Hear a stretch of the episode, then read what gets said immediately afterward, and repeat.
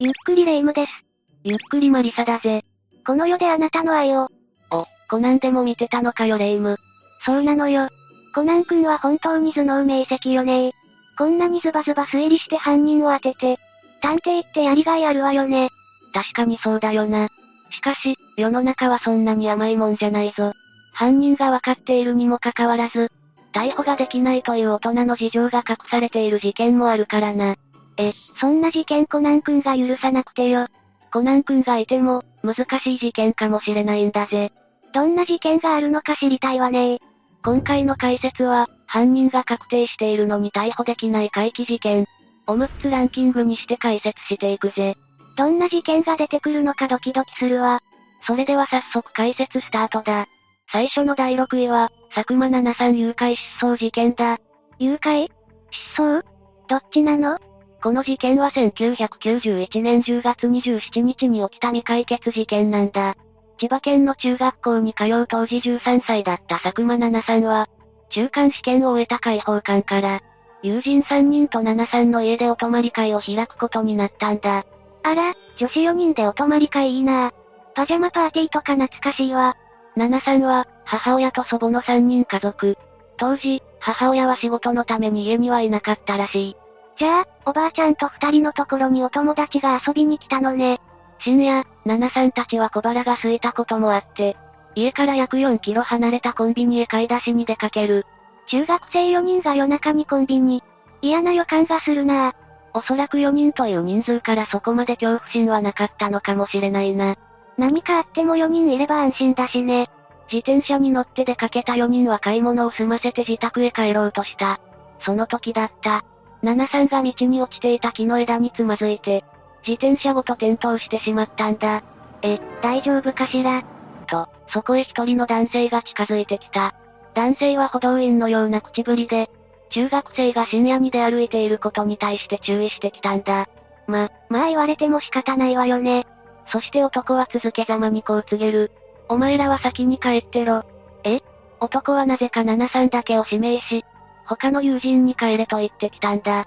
な、なんで？なんでも警察に通報しない代わりに、代表して七さんから話を聞くためらしい。怪しいわね。友人らは男に言われるがまま、七さんの自宅へ戻った。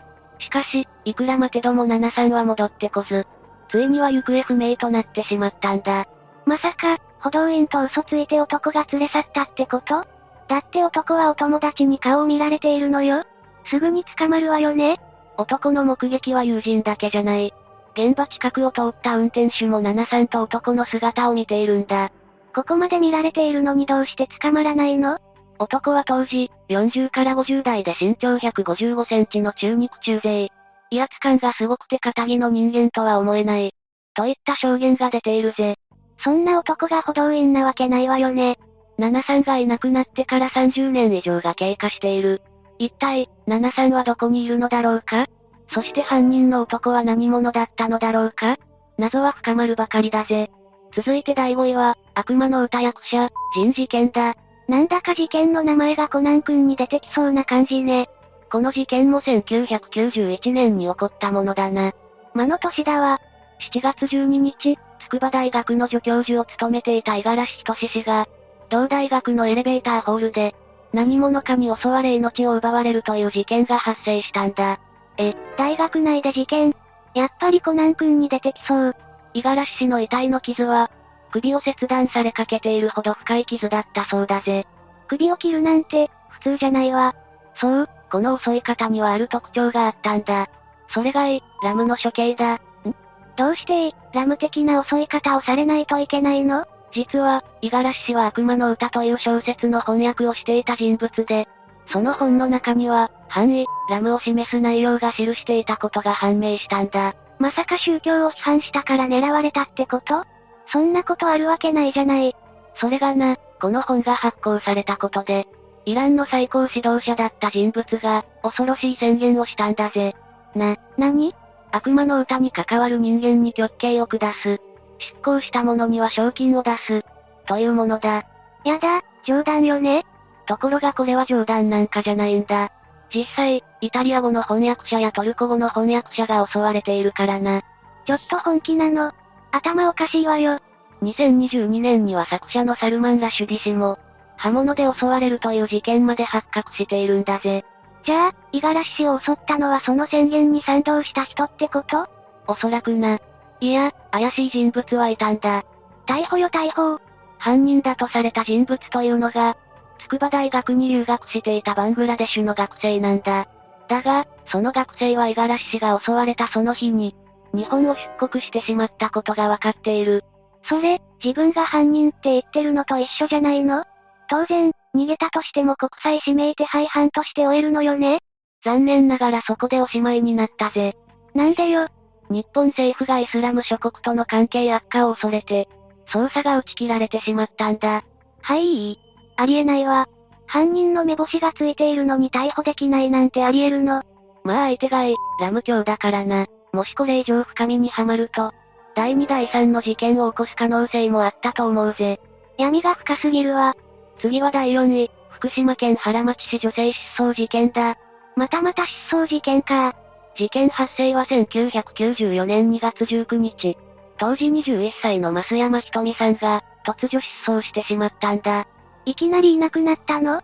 増山さんは勤め先の歯科医院で歯科助手として勤務していたが、3週間後に結婚するとして、この日は最後の出勤となっていた。あら、ことぶき退社ってことね。でも最後の勤務日に失踪したってことは、自らの意思でいなくなったわけではなさそうね。そうなんだ。それに、増山さんが使っている自転車も近くで発見されたことから、事件に巻き込まれたと考えるのが普通という見方がされていたんだ。事件に巻き込まれたとしても、どうして？って感じだわね。ただ、増山さんが姿を消す前から、どうやら何者かが増山さんを狙っていたと思われる出来事があったんだ。それって、増山さんを付け狙う人がいたってこと？というのも、増山さんは無言電話に悩まされていたことがわかっている。それに車に落書きされたこともあったらしいぜ。嫌がらせを受けていたのね。無言電話は毎晩のようにかかってきたと。増山さんの父親は語っているからな。気持ち悪い。それに、増山さんの婚約者の存在も怪しいんだ。え、交際していた男性が事件に関わってるってこと？増山さんの日記には、婚約者には他にも女の影があったと書かれている。うわ、不潔。信じられないわ。そしてなんと言っても気味が悪いのは、増山さんが失踪して1年が経ってからかかってきた一本の電話だ。まさか、また無言電話？妹さんが電話を受けると、電話の主がこう話しかけてきたんだ。もしもし、お姉ちゃんだよ。え、お姉ちゃんって、まさか増山さんから？それが、電話の主の声は明らかに増山さんではなかったんだ。おそらくだが50代以上と思われる女が増山さんのふりをしたと思われるぜ。気味悪すぎ、なんなのよ一体。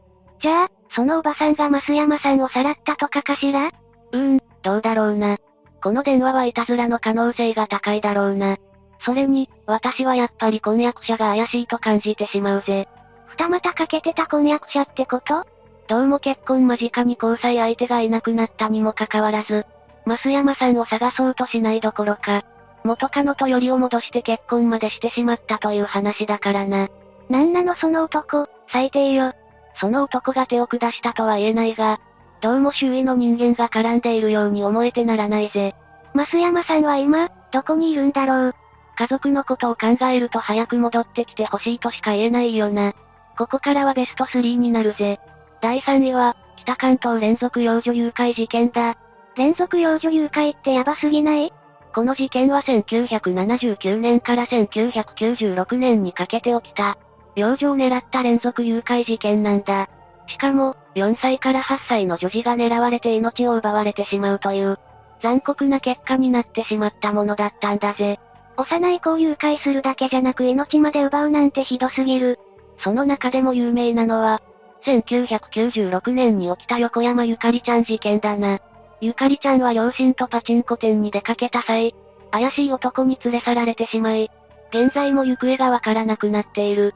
それらの事件が同一犯の犯行によるものだという根拠は？犯行の手口が似ていたんだよ。あらら、幼女を狙ったこと、パチンコ店で誘拐したこと、これらは、ゆかりちゃんの事件と共通していたんだ。パチンコ店なら人も多いし犯人が捕まりそうなものだけど、実際に、4件目だと思われる被害者の事件では犯人が逮捕されたんだ。なんだ捕まったのね。しかし、DNA 型が犯人と一致しない点や、警察から自白の強要を受けた点が考慮され、犯人だと思われていた S 氏が無罪になったんだぜ。これが有名な足利事件だな。聞いたことあるわ。その事件って、幼女誘拐事件のことだったのね。そして、この事件を語る上では、ある記者の存在が大きい。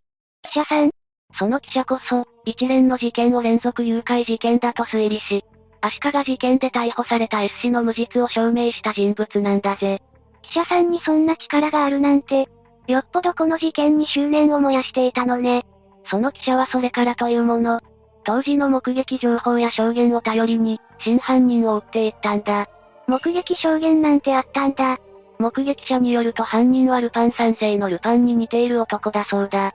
ルパンみたいな男？細身なのかしら？到底、真実味のない証言だが、記者はそのルパン2の男の居場所を突き止めたんだぜ。え、記者さん警察以上にすごくない？それで、男は本当にルパンだった？いや、そこは本当に犯人だったの？だろ。記者は男に取材を申し込んだ。だが、肝心な事件の関与に関しては否定されてしまったけどな。まあ、そんなにうまくいかないか。でも記者だってバカじゃない。そのルパン2の男の DNA と犯人の DNA が一致したことを証明して、ついに警察に届けたんだ。今度こそ、ルパンは逮捕ねそれが、警察は捜査に乗り出すことはしなかったんだ。ええ？どうしてよもしかしたら冤罪事件の傷口をこれ以上広げたくないという、背景があったのかもしれないという声が出ているぜ。せっかく記者さんが命を張ってまで頑張ったのに。すでに、ゆかりちゃん事件以外は時効が成立している。真犯人がこれから炙り出される可能性は低いかもな。続いて第2位は、首都圏女性連続。人事件だ。またまた連続事件。この事件は、1968年から1974年にかけて起きた。首都圏で多発した女性が狙われた連続暴行事件なんだ。その事件で何人もの女性が狙われたってこと？ああ。それも一人暮らしの女性が襲われた上で、命を奪われるという残忍なものだ。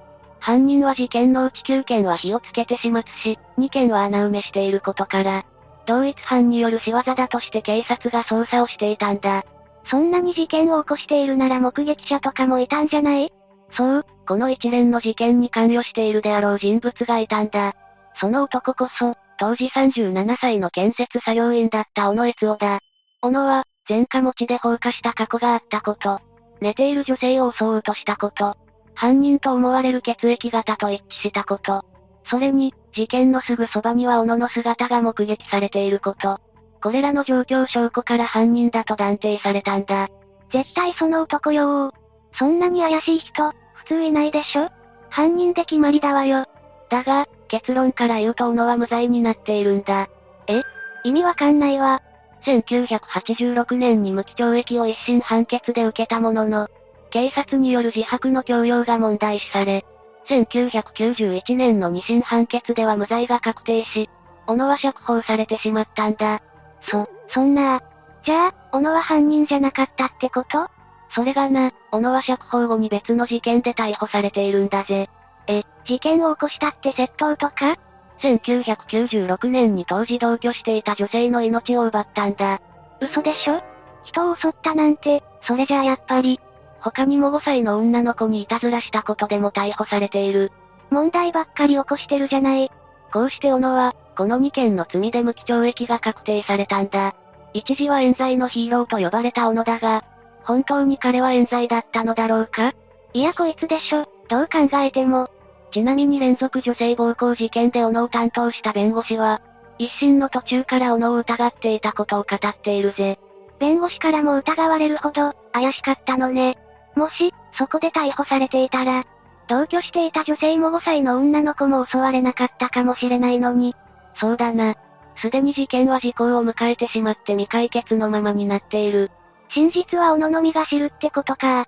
では第1位は、八王子スーパー南平事件だ。これは有名な事件よね。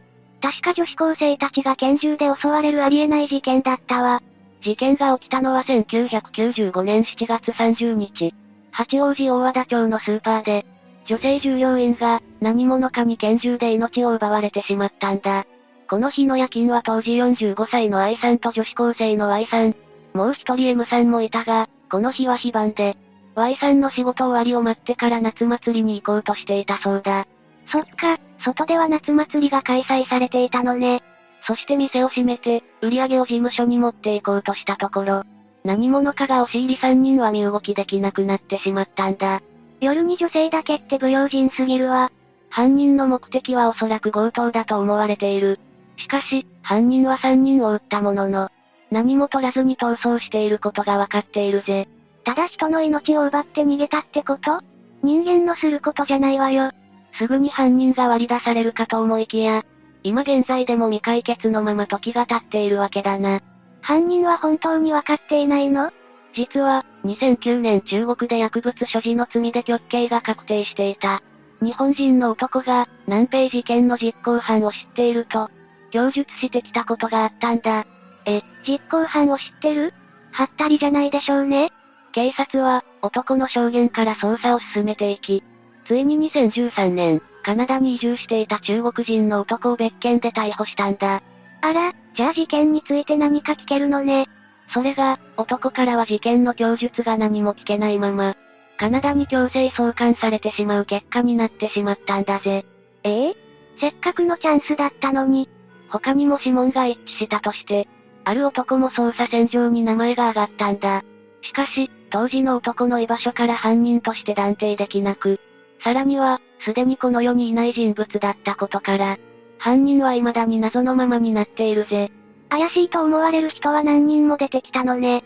そこまで犯人に近づけるのに、どうしてこんなに長期化するのかしら。なんでも、一部の捜査員が現場を荒らしたからではという声が上がっているからなんだぜ。え、捜査は慎重かつ丁寧にするのが基本でしょ？普通はな。しかし、手袋や帽子を身につけずにずかずか入り込む。捜査員がいたことがわかっている。警察に荒らされるとか信用できないわ。初動捜査こそ大事だと言われているからな。もしかしたら、簡単に犯人を捕まえられるという思いが、どこかにあったのかもしれないんだぜ。犯人が、未だにのさばっていると思うと本当に恐ろしいわね。一刻も早い事件解決を望んでいるぜ。さて、解説はここまでだぜ。なんだかもどかしくて、喉がイガイガするわね。犯人がわかっているのに何もできないって、遺族からしたらたまったもんじゃないと思うわ。